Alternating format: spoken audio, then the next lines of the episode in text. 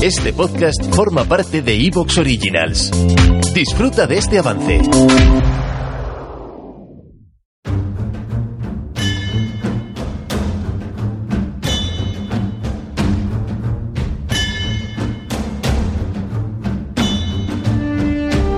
Muy buenas tardes, amigas y amigos oyentes del colectivo Burbuja. Os doy la bienvenida a un nuevo programa de debate directo. En este programa contamos con la presencia de un viejo conocido de debate directo, casi casi desde de nuestros primeros tiempos de programa, Jaime Pastor. Muy buenas tardes, Jaime. Hola, buenas tardes. Jaime, para recordar a, a quienes no te conozcan eh, de nuestra audiencia, eh, eres editor de Viento Sur y politólogo de la revista Viento Sur.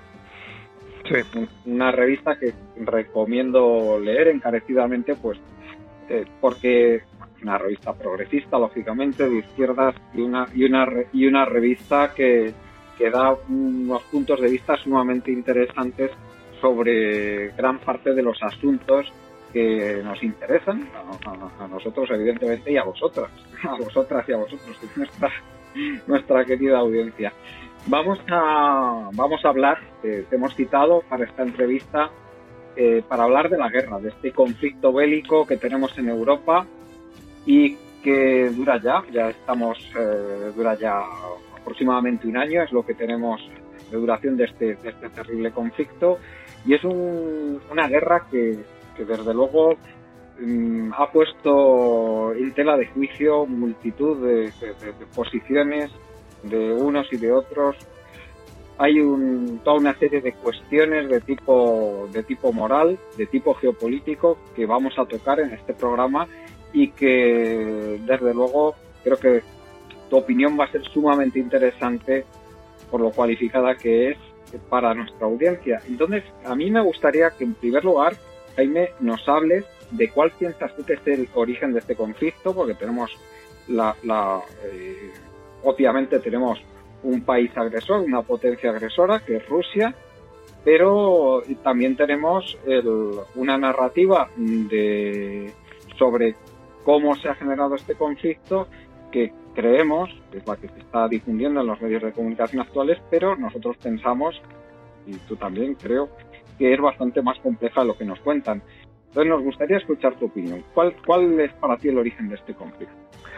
Bueno, vamos a ver, el origen del conflicto evidentemente viene de lejos, viene de la situación que se abre después de la caída de la URSS, ¿no? Y de la autodefinición del imperialismo estadounidense como el gendarme definitivo del mundo y por lo tanto tratar de subordinar eh, a otras potencias que no estaban dentro de su órbita para que se vayan eh, adaptando, integrando o bien, bueno, pues eh, amenazarlas con aislamientos y demás, ¿no? Es decir, que eso está claro que ahí hay un origen, por un lado, ¿no? Por el imperialismo estadounidense. Pero claro, en el caso de Rusia también lo que hay, claro, es después de la caída de la URSS, la recomposición de una eh, potencia que quiere volver, volver a ser gran potencia. ¿Eh?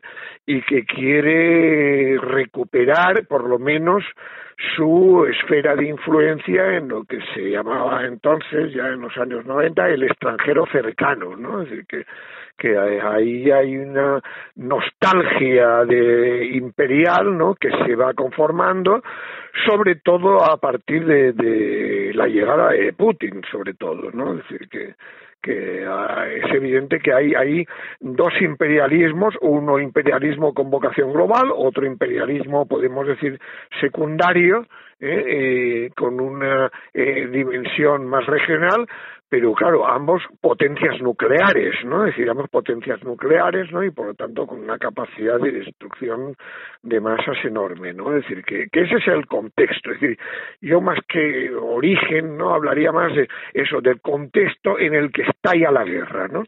El contexto histórico en el que está la guerra es que, bueno, pues que evidentemente hay eh, el bloque occidental, porque claro, evidentemente eh, la Europa occidental aparece cada vez más subordinada a esa estrategia estadounidense, eh, a pesar de los intentos de presunta autonomía estratégica, ¿no? sobre todo por parte de Francia y Alemania, ¿no? Pues claro, eh, lo que hay es eso, decir, porque claro, sería muy largo explicar las distintas fases, porque claro, también ha habido eh, fases y conflictos en los que Rusia apoyó claramente a Estados Unidos en su, por ejemplo, su guerra de agresión en Afganistán, ¿no? Por ejemplo, ¿no? ¿Eh? Es decir, que no hay que olvidar que ha habido, eh, digamos, interdependencia geoeconómica cada vez creciente, pero al mismo tiempo cierta eh, solidaridad frente a enemigos terceros en determinadas regiones, ¿no? Y ya digo, particularmente el ejemplo más claro sería el de Afganistán, ¿no? Y bueno, pues eso es, así es donde se llega, pues claro, pues en el, el, marco de las revoluciones de colores y demás, ¿no? Eh, pero claro, el problema también está en que la vocación, el, el, el retorno del discurso neoimperialista, diríamos, eh, por parte de Putin, pues claro, pues también facilita que los regímenes vecinos pues traten de mirar a, Occidente, ¿no? Y, traten de mirar a la OTAN. Entonces, claro, evidentemente ahí lo que hace la OTAN es aprovechar aprovechar ese temor de esos pueblos, bueno, para, para ir expandiéndose también en la región, ¿no? Es decir, que, en fin, en, síntesis ya digo, yo creo que lo que hay eh, es ese proceso de, de mm, debilitamiento de gran potencia de Rusia y de voluntad de mm, reconstituirse en su esfera más próxima, ¿no? En extranjero cercano, y por otro lado, mm, y sobre todo, evidentemente, eh, la voluntad de Estados Unidos de ir llegando a esa región eh, a través de la OTAN y, eh, aprovechándose el miedo, del miedo y del malestar que se da en los países vecinos. En ese contexto, pues claro, Ucrania, claro, es el, el punto mm, más débil, ¿no? El, el epicentro, en cierto modo, podemos decir, de, de esa tensión interimperialista, ¿no? Eh, aunque ya digo, evidentemente, con relación de fuerza desigual entre ellos, pero no olvidemos que también eh, Rusia tiene esa vocación imperialista. Eh, claro, Ucrania, pues, para el mm, nacionalismo ruso, pues aparece como un país que forma parte de su historia común, ¿no? ¿Eh? Mm, pero claro, para el propio pueblo ucraniano, una parte del pueblo importante del pueblo ucraniano, eh, su sentimiento es de querer emanciparse de, de Rusia definitivamente y, y, querer constituirse como Estado independiente. No olvidemos que el referéndum que hubo en Ucrania eh, después de la caída de la URSS fue ultramayoritario a favor de la independencia, incluso en las regiones rusófonas. ¿no? Entonces, eh, bueno, y no olvidemos también que Ucrania aceptó renunciar a todo su armamento nuclear a cambio de que Rusia respetara su soberanía, ¿no? Entonces, bueno, pues lo que vemos es una disputa creciente dentro de Ucrania sobre ah, de qué lado inclinarse, ¿no? De qué lado inclinarse, del lado de la Unión Europea o del lado de Rusia, ¿no? Y bueno, pues eh, ya digo, para ir rápido, así vamos llegando a 2014, ¿no? 2014 es cuando ya vemos que está ya el conflicto en la zona del Donbass. Y el, el, el, golpe de Estado de 2014, ¿cómo lo valoras tú? El, eh, o sea, ¿qué, qué, qué valoración haces? Bueno, vamos a ver. El cambio de gobierno que hubo en 2014. A ver, eh, ahí el problema es ese, que hubo una, una, hubo un levantamiento popular, eso sí, yo creo que es innegable, pero luego, claro, evidentemente fue aprovechado, aprovechado para dar ese, ese golpe de Estado, ¿no? Eso es evidente, pero claro, eso no es ninguna justificación de, de la de, la injerencia rusa digamos no y de y de que quisiera luego intervenir en la región no o sea que lo que se y, qué opciones ves que podía tener llegado el año 2022 que, que yo creo que no debía escapar al gobierno de Ucrania eh, la, la, amenaza inminente de invasión por parte de, de Rusia ¿Qué opciones crees que hubiera podido tener para, para evitar esta invasión?